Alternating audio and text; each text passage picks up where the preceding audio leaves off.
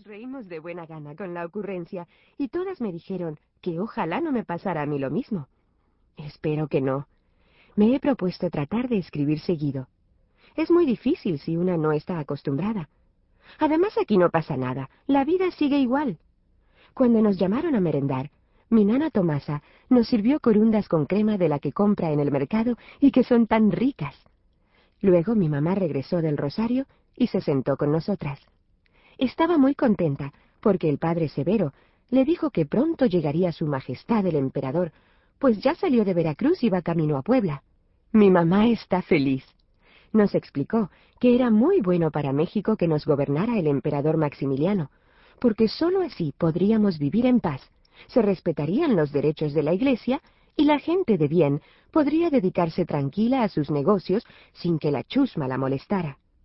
Mi mamá dice que México estaba ya cansado de tanto desorden y harto de los liberales demagogos que nos llevaron a la ruina y a entregarnos a Estados Unidos, que Maximiliano era un príncipe educado para gobernar, preparado desde su infancia para ser un monarca y por lo tanto era muy diferente al indio ese que tuvimos como presidente, el señor Juárez, a quien mi mamá tanto detesta. Yo pregunté, sabiendo que le molestaba el tema, ¿El amigo de mi papá? Mi mamá exclamó, Yo no sé cómo tu padre puede tener amigos así. Según mi mamá, en todo México están recibiendo con júbilo y alegría la llegada del emperador, nuestro Salvador. Viernes 3 de junio de 1864. Mi mamá me pidió que la acompañara a hacer algunas compras para adornar la casa el día que lleguen el emperador Maximiliano y su esposa, la emperatriz, a la que mi mamá llama Doña Carlota. No van a pasar por nuestra calle, le dije. Y ella me respondió que no importaba, pues se trataba de unirse a la alegría de todos por la llegada de su Majestad. Mientras mi mamá se bajó a comprar varias cosas en la Francia marítima, yo me quedé en el coche y don Sabás, nuestro cochero, me platicó que en Veracruz no había nadie cuando llegaron los emperadores, y que doña Carlota lloró al ver la desolación del puerto, donde el viento derribó los arcos triunfales que levantaron en su honor. En eso vi que mi mamá regresaba con un muchacho que le cargaba dos bultos, y don Sabás se bajó a ayudarlos. Mi mamá compró muchas varas de tafetán verde, blanco y rojo, y un gran escudo del Imperio mexicano de cartón. Es el mismo escudo nacional, le dije. Ella respondió, Fíjate bien, el águila tiene una corona imperial, símbolo de la monarquía que nos dará la felicidad. Luego le pidió a don Sabás que la llevara a el puerto de Liverpool. Al llegar, quiso que la acompañara, y entramos al almacén donde alrededor de una mesa muchas personas se arrebataban la mercancía. Pensé que se trataba de algún remate de telas o de guantes o de algo así, pero no. Mi mamá, a la fuerza, se abrió paso entre la gente y pude distinguir que discutía a gritos con una señora. Mi mamá salió vencedora, pues no hay nadie que pueda derrotarla en un torneo de compras. Después fue a pagar lo que consiguió, y muy contenta llegó hasta donde yo estaba y me enseñó el fruto de su victoria. Dos retratos de gran tamaño, de Maximiliano y de Carlota. Mientras ella los exhibía orgullosa, son para la sala de la casa, yo me apené, porque todo el mundo nos veía. Opté por bajar la cabeza y seguirla. A la salida vi como un limosnero era arrastrado por un soldado francés. Mi mamá se dio cuenta también y lo lamentó diciendo que era una falta de misericordia, pero que era necesario esconder a los pordioseros, para que no afearan la llegada de sus majestades. Domingo 5 de junio de 1864 Fuimos a misa muy temprano, como siempre. El padre Severo dio el sermón muy emocionado, comparando a Maximiliano con Juárez, diciendo que Dios nuestro Señor nos concedió la gracia suprema de contar con un príncipe católico que nos gobernaría en su nombre, como premio por haber resistido, fieles a la fe, en contra del gobierno demagogo liberal encabezado por Juárez, de quien el padre opina que es un Satanás indio que quiso volvernos protestantes. Mi mamá estaba enternecida, al grado que me tomó de las manos y me apretó fuertemente. Luego vi cómo discretamente se secaba con su pañuelo una lágrima. En cambio, mi papá estaba molesto, y me fijé cómo hacía gestos de desaprobación a las palabras del padre. A la salida, mi papá se detuvo a platicar con uno de sus amigos, el licenciado González, a quien mi mamá no puede ver. Dice que ese hombre se volvió un pecador hereje desde que quedó viudo, pues nada más su difunta mujer lo había podido apartar del mal camino.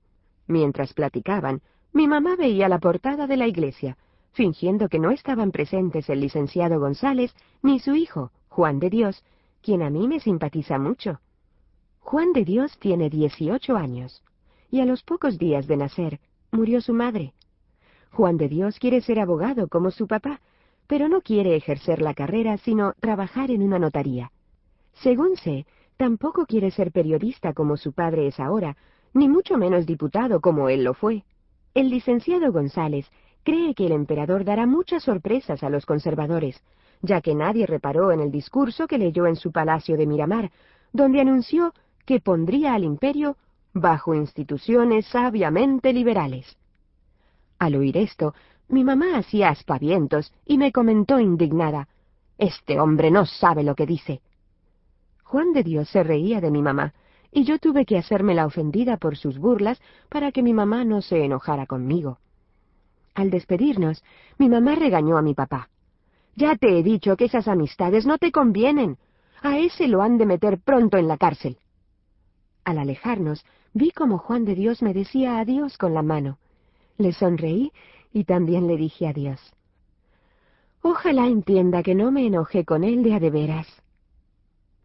Sábado 11 de junio de 1864. Maximiliano y Carlota visitaron hoy la Basílica de Nuestra Señora de Guadalupe.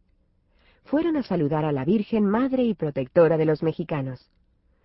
Dicen que, arrodillados frente a ella, los emperadores le solicitaron su bendición para poder cumplir con éxito su misión redentora. Mi mamá también le rezó a la Virgen de Guadalupe en el altarcito que tenemos en la casa, pidiéndole que sus majestades vivan muchos años para felicidad de México. Al anochecer, salí a ver a Juan de Dios al balcón, porque me traía una flor para que lo perdonara por haberse burlado de mi mamá.